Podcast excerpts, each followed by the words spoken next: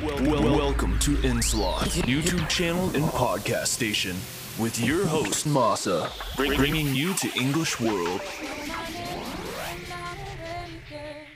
You don't need to write it in the sky, baby.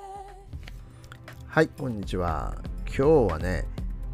卵、まあ、鶏というか卵か、まあ、どどちらかみたいなね、どっちが先かという話ではなくてですね、えー、養鶏かな、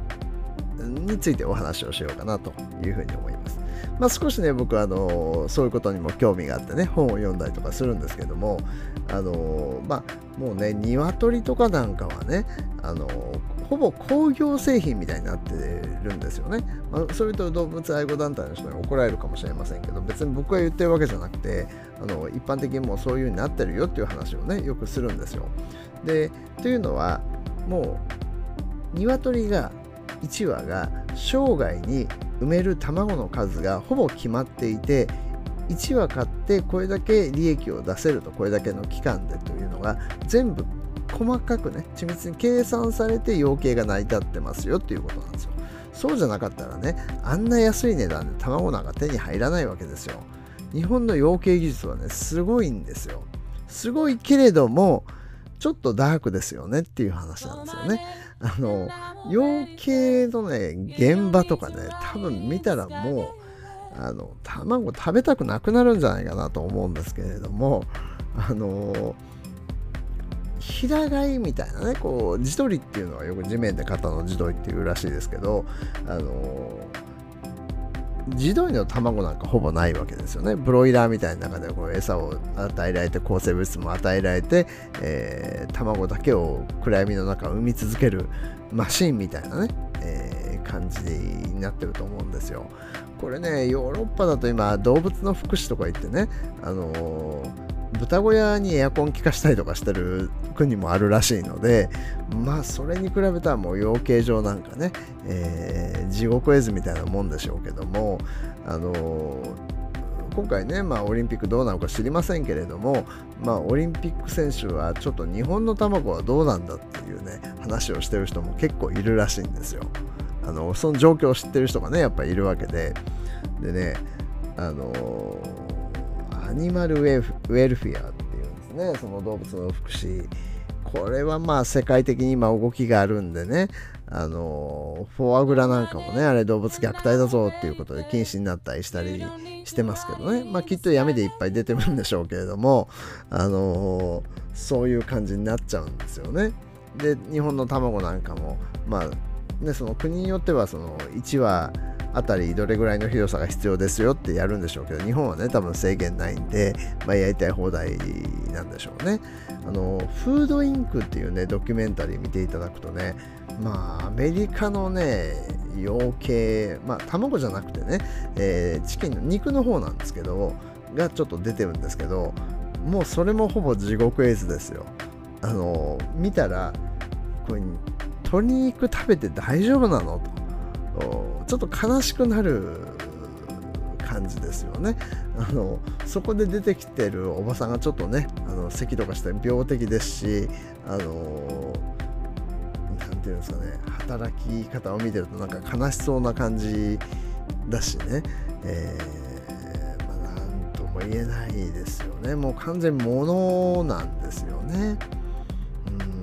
大量生産大量消費というのはまあこれだけ安い値段でいろんなものが買えるっていうのはねまあそういうことになっちゃうんですよね。だから安いってね良くないと思いますよ。ある程度のね値段出さないとやっぱりちゃんとしたものが作られるようになんないなっていう。いうね、えー感じがします。まあいろんな経営者いるからね値段高く 高くなってもその買い取り価格を上げないっていう人もいっぱいいるでしょうからね、えー必ずしもそうは言えないんですけども。でねまああのーヒナをねこう鑑定する技術って日本ってすごいんですよ。あのヒナ鑑定士みたいな資格だったと思うんですけどね、まあ、日本の資格なんですけれども、えー非常にね高級優遇というね、えー職業ですね。ただねあの肛門の近くにあるね生殖器を見分けるらしいですけど一瞬ですよね。こうヒナのお尻ピッて左ポッてこう投げて右左でオスメスってこう分けてますけどすんごいスピードでやってるんですよ。だから多分その時給が高いというよりも1はいくらみたいなのを多分やっててその処理能力に長けてるからたくさん稼げるということなんじゃないかなって僕勝手に思ってるんですけどこれ海外でもやっぱりすごい需要があるらしくて、えー、日本でダメだったら海外でも働けるという資格の一つなんですけれどもあの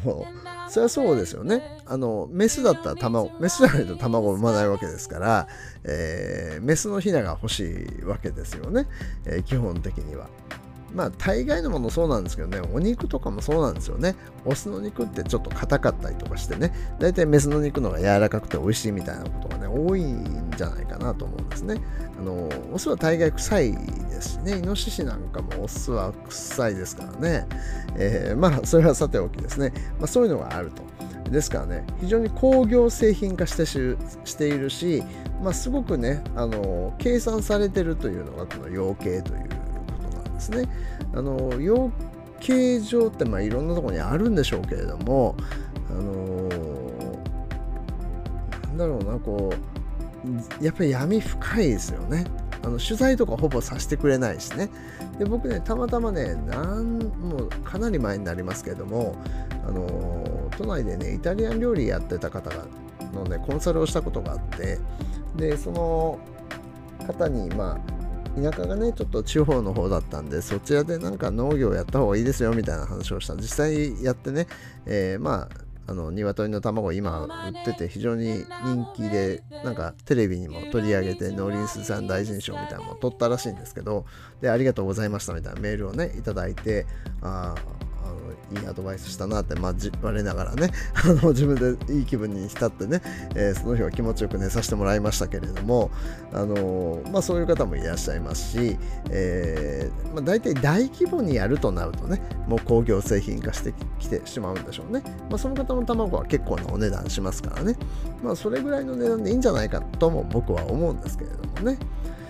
はい。まあ卵の物価はねこうあまりあの何十年も変わってないというふうに言われてますけど、まあ、物価の優等生っていいことなのかどうかも分かりませんしね。あの周りが上がってきたら上がってもいいのかもしれないし、えー、そういうふうにね、あの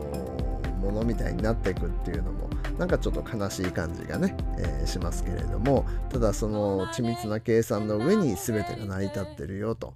えー、ただねあのやっぱ抗生物質とかそういうものたくさん使ってるんで、えー、健康上どうなのかはちょっと考えなければいけないかもしれませんよね。はい。それでは今日はこれぐらいにしましょう。If you enjoy Inslot YouTube channel and podcast, please subscribe and leave a comment. Thanks for listening. See you next time.